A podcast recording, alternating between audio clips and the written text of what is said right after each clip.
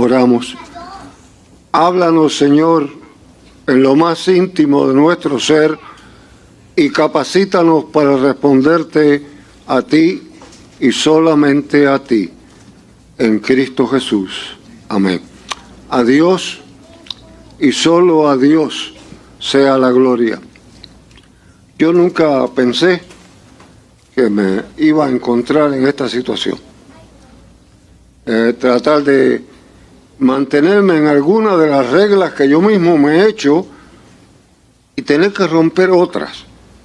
Por ejemplo, los que han caminado conmigo todos estos cuarenta y pico años, saben que yo soy un fanático de sermones cortos, igual que Santa Teresa de Jesús.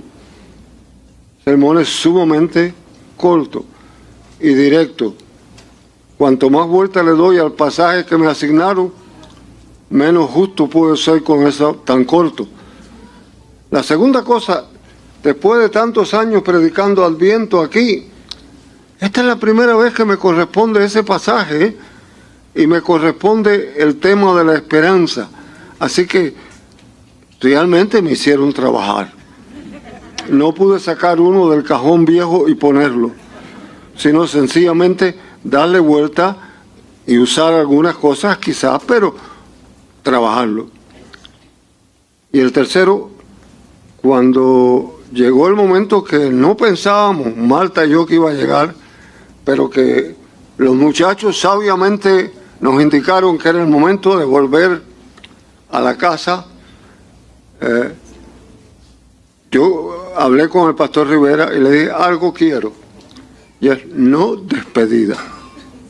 Por mi condición de fe y demás, yo pienso que uno pasa, hace lo que tiene que hacer y se acabó. Y le dije, eso solo te pido, quiero que tú lo sepas. Me voy tal día, pero nada de despedida, nada de acto.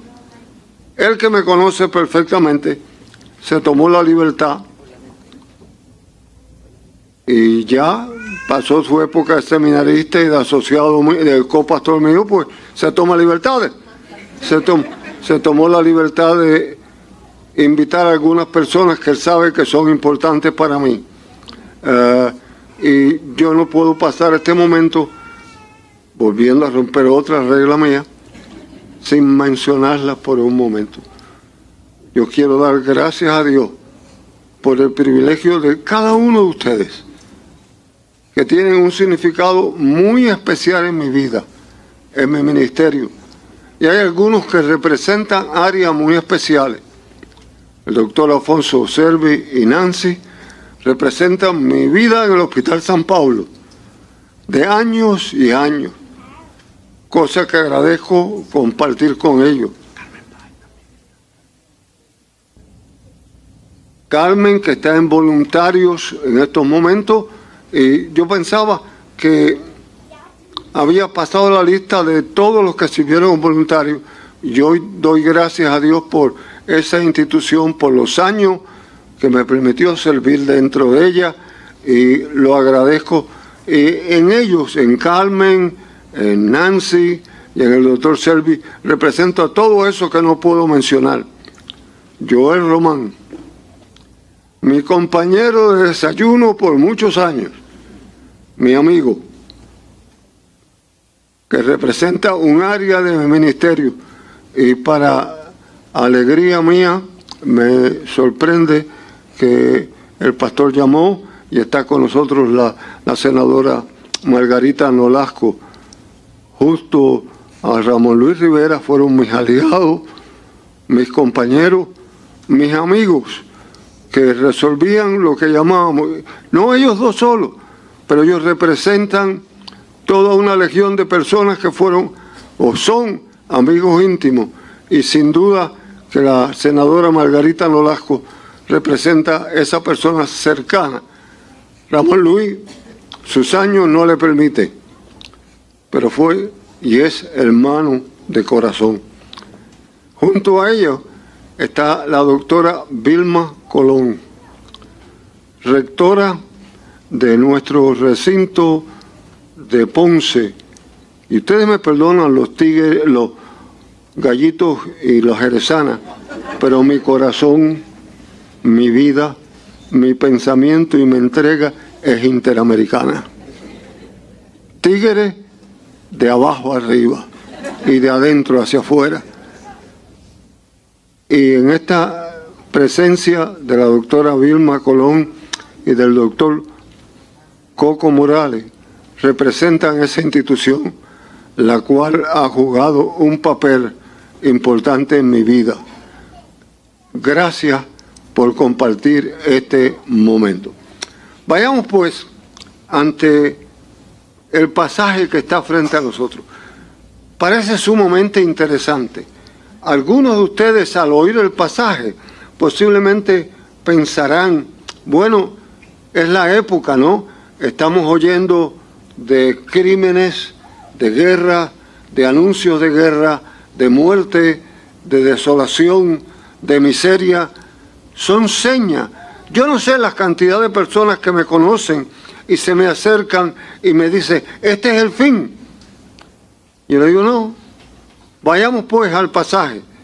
Es interesante encontrar que toda la sociedad que nos ha tocado vivir parece un mundo confuso, hijos contra padres, padres contra hijos, crímenes contra envejecientes, abandono. ¿Quién nos iba a decir que en nuestra querida isla el departamento de la familia iba a tener que tomar medidas especiales por la cantidad de envejecientes que son dejados abandonados en los hospitales, por la cantidad de casas de cuido donde se abandonan a personas, niños que son maltratados, abusos continuos contra la mujer y contra la niñez, continuamente ocurre.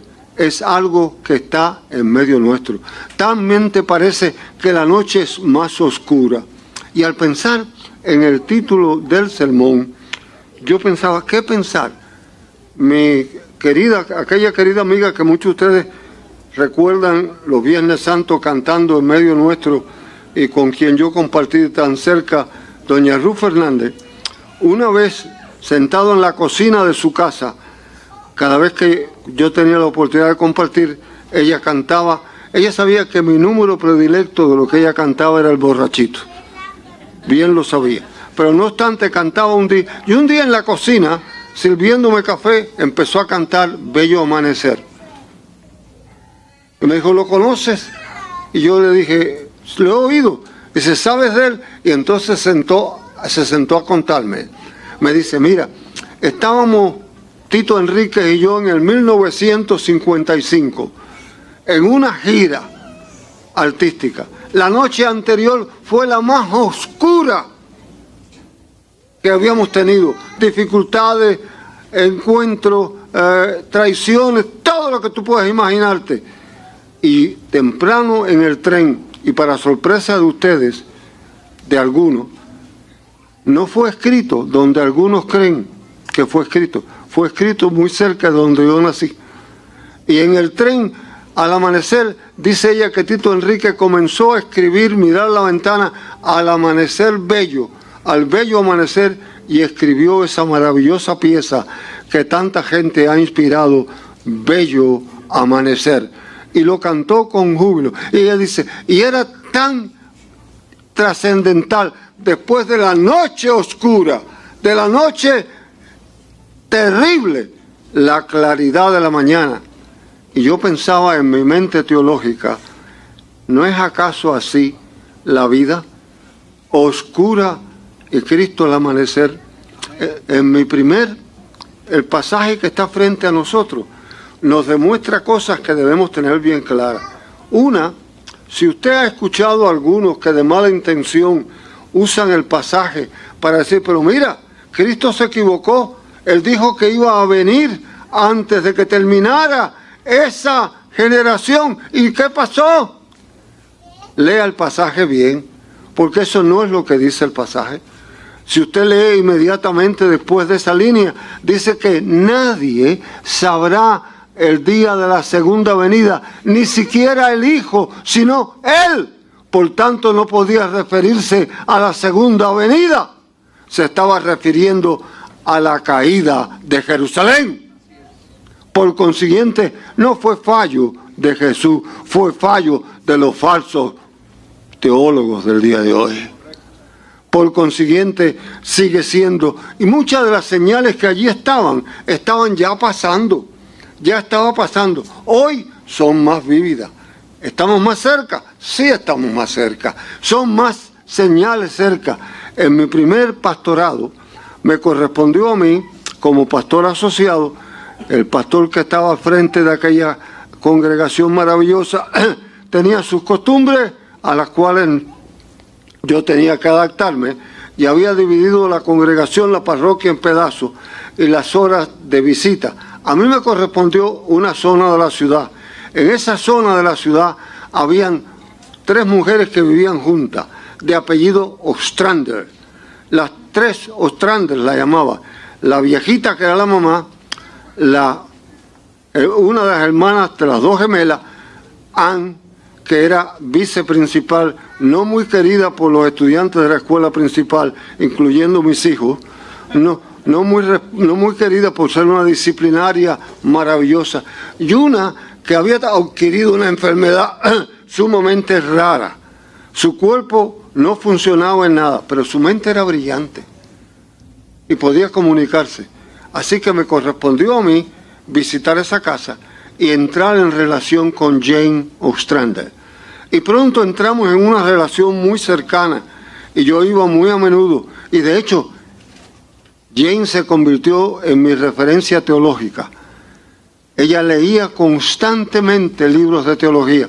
Cuando yo quería una cita en particular decía, Jane, tal cosa. Ella me decía, fulano de tal en tal libro. Y no fallaba. En aquel tiempo había surgido en Princeton un teólogo que se llamaba el doctor Dan Glory. Y Dan Glory había escrito lo que se llamaba la teología de la esperanza. Y él decía que el cristianismo había perdido ese deseo de vivir y tenía que recobrarlo. Anne tenía una forma, eh, Jane tenía una forma muy interesante de saludar cuando uno llegaba. Yo, cuando ya tenía confianza, yo entraba y saludaba y Jane me decía, aquí Juan, esperando el amanecer. Aquí Juan, esperando el amanecer. Y me estaba raro. Yo pensaba en mi mente que ella pensaba que la noche era larga y estaba esperando a que amaneciera. Hasta que algún tiempo después, en que ya éramos verdaderos amigos, me explicó. Me dice, ¿tú sabes por qué yo espero el amanecer? Porque el amanecer es el día lo que muchos esperamos que la noche oscura, el día en que el Señor me saque de este lugar, me lleve a descansar, ya no habrá más cuerpos deformes, ya no habrá más medicamentos, ya tú no tendrás que venir más a servirme comunión, ya habrá un amanecer, ya yo tendré el cuerpo que debo tener, ya yo estaré en la presencia. Y ese es mi amanecer, ese es mi bello amanecer, porque yo estaré en la presencia del Señor. ¿Tenemos ese tipo de esperanza tú y yo? ¿Tenemos ese tipo de esperanza tú y yo en un mundo confuso, en un mundo lleno de necesidades, en un mundo donde ponemos nuestra esperanza en nuestra cuenta bancaria, donde ponemos nuestra esperanza en el líder político del momento, donde ponemos la esperanza en los religiosos manipuladores del momento? ¿O es nuestra esperanza en ese amanecer maravilloso? Ese amanecer maravilloso en Cristo Jesús. Sí, vendrá el amanecer. Sin duda que el pasaje que leímos es la segunda venida de Cristo. El verdadero amanecer. Triste que por razones que no estamos a punto de discutir, la iglesia toca muy poco el tema de la segunda venida de Cristo. El verdadero amanecer la verdadera victoria será la segunda venida de Jesucristo. Cristo en victoria y en gloria. Y la esperanza es allí. ¿Tienes tú la esperanza de ese amanecer? ¿Tienes tú la esperanza de ese nuevo amanecer? Segundo, ¿eres tú capaz de implantar esa esperanza en otro? ¿O eres tú de los que te sientas en la visita del médico y hablas de todos los dolamas ya hablas de todas las tramas, ya hablas de todas las traiciones y nunca tienes un momento para hablar de la misericordia de Dios, de la gloria de Dios, de la victoria de Cristo en la cruz. Es tu misión y es la mía. ¿Acaso contar la esperanza? La esperanza del nuevo amanecer. Hay una ilustración que a mí me encanta y vuelvo a usarla. Entre los cuentos cortos que se escribieron en los Estados Unidos, Louis Stevenson escribió todos los pequeños cuentos de niños que creyó, entre ellos El Patito Feo. Y uno de ellos, el que yo prefiero, Louis Stevenson nació y se crió en la ciudad de Boston, en la época en donde no había luz eléctrica. Así que habían todas esas dificultades. Y tenía su nana. Un día él estaba sentado en la entrada de su casa con sus manitas mirando y la nana lo llamó, ven Luis que vamos a comer. Y él no respondió. Al poco rato, nene, vamos a comer. Y él no, ¿qué estás haciendo? Y dice, estoy aquí tranquilo viendo a un hombre hacer huecos en la oscuridad. Estoy viendo a un hombre hacer huecos en la oscuridad. ¿A qué se refería eso? En esa época en que no había luz eléctrica, se empleaban lo que llamaban serenos. Y los serenos en las ciudades más prósperas como Boston, habían postes con ah, antorcha y pasaba el sereno alumbrando todos los las antorchas. Y obviamente en una noche sumamente oscura, cuando la prendían, se hacía un hueco de claridad. Y él le decía, aquí estoy viendo a un hombre hacer huecos en la oscuridad. Creyentes, amigos míos, en el área donde tú te elaboras, en el área donde tú te desarrollas, estás haciendo hueco en la caridad. Estás mostrando esperanza en un bello amanecer Estás hablando de la esperanza del triunfo final de Cristo en su segunda venida. Este adviento, más que regalo y lechas y cortejo, estás pensando tú en la esperanza de la victoria final de Cristo. ¿Es acaso otra la labor que tú tienes que hacer? ¿O es tú y yo? somos llamados de una manera muy especial a abrir huecos en la oscuridad. Sin duda que la noche es bien oscura, sin duda que hay dificultades, sin duda que se ve la oscuridad profunda, pero la esperanza irá haciendo huecos en esa oscuridad, porque Cristo es el amanecer hermoso. Y tercero, estás haciendo algo, estás laborando por algo para que la esperanza prevalezca. Hace varios años salió un libro interesantísimo de la, de la autora latinoamericana Isabel Allende. Yo debo confesar, yo no soy un lector continuo de Isabel Allende, pero alguien me lo recomendó y con gusto lo leí. Isabel contaba una imagen que me pareció maravillosa. Hablaba de dos pequeñas comunidades que estaban en guerra continua por el paso del agua, por la cosecha, por todo. Y se peleaban continuamente, se mataban unos a otros. Pasó un tiempo y pararon la guerra, pararon las muertes entre ellos y llamó la atención. Y a los que vivían en la comunidad arriba dijeron, vale la pena pasar a investigar a ver qué está pasando. Y fueron, la comunidad estaba muy arreglada, estaba muy tranquila y querían preguntar qué pasó. Fue a caminar y a la orilla del río encontró a un hombre mayor en cuclilla en el piso, trabajando en la tierra. Y le dijo, ¿y usted qué hace, amigo? Dice, yo estoy sembrando canoas. ¿Cómo? Estoy sembrando canoa. Me imagino que la persona pasó, este pobre hombre perdió la mente. Estoy sembrando canoa. Y él dijo, pues, ¿cómo es eso que está sembrando canoa?